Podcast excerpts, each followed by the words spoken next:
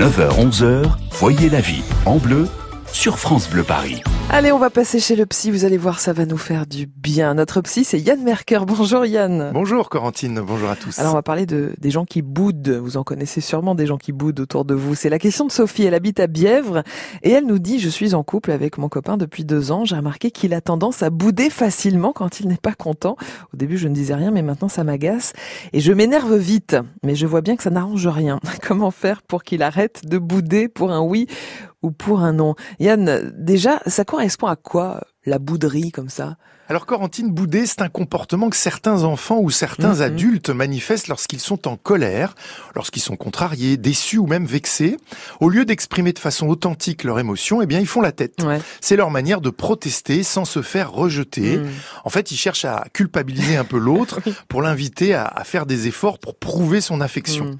Alors je le disais, c'est une habitude qui a été prise dans l'enfance, lorsque l'enfant n'est pas autorisé ou encouragé à pouvoir exprimer ses émotions de façon claire. Ah. Alors à l'âge adulte, eh bien la personne continue malgré elle à agir sur ce modèle car elle reste tout simplement incapable d'exprimer ce qu'elle ressent Mm. de façon claire. Alors on dit qu'il existe deux sortes de boudeurs. hein. Les boudeurs hypersensibles, hein, ceux qui s'enferment dans le silence car ils se vexent facilement et ils ont besoin de le cacher.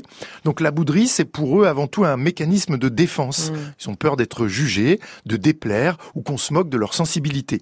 Et puis il y a les boudeurs un peu plus manipulateurs. Ceux-là utilisent la bouderie comme stratégie pour prendre l'ascendant hein, sur leur entourage.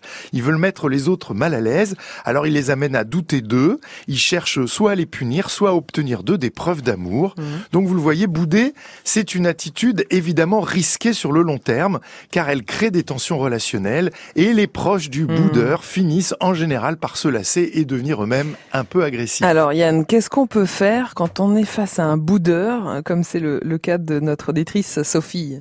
Alors vous n'allez pas pouvoir devenir son thérapeute pour l'aider à grandir, Mm. mais vous pouvez au moins aborder le sujet avec lui. Quand votre compagnon se met à bouder, vous pouvez par exemple lui dire que bah, vous voyez qu'il boude et que vous attendez qu'il exprime plutôt ce qui se passe clairement Mm. maintenant. Hein, patientez, restez calme, déterminé, attendez sa réponse. C'est une façon de lui demander d'accéder à un autre mode de communication, mais alors sans agressivité ni chantage. Et face à votre calme, le boudeur pourrait commencer à s'ouvrir. Si ça ne fonctionne pas, ne rentrez pas pour autant dans son jeu en vous agaçant. Hein, c'est souvent ce qu'il espère provoquer chez vous pour vous culpabiliser. Alors là encore, vous restez calme et puis dites-lui que bah, vous n'appréciez plus son mode de communication. Mhm. Proposez-lui plutôt d'avoir un échange d'adulte à adulte quand il se sentira prêt. N'insistez pas. Partez et faites autre chose. L'agresser, ce serait une façon de lui faire perdre la face. Donc, au contraire, aidez-le à prendre du recul en lâchant prise vous-même sur ce qui vient de se passer. Rappelez-vous, hein, il n'y a que la personne elle-même qui puisse décider de changer son comportement et elle le fera que si elle a un intérêt à le faire. Mm. Par exemple, si elle constate que sa bouderie ne produit plus l'effet escompté. Donc, si vous ne montrez plus de culpabilité ou d'agacement, eh bien, votre boudeur risque de se sentir un peu seul dans sa bouderie et il commencera peut-être à changer d'attitude en exprimant des émotions ou même en souriant de sa bouderie. Et ce serait déjà Oui. le début d'un petit changement. C'est sûr. Bon week-end à tous, à lundi. Bon week-end Diane. Lundi on parlera ensemble de la résilience. hein. C'est très à la mode la résilience. Alors qu'est-ce que ça veut dire d'être résilient? Euh, Est-ce que nous le sommes tous? Comment entretenir donc euh, notre propre résilience? C'est très intéressant. On en parlera ensemble à 9h40 euh, lundi matin sur France Bleu Paris.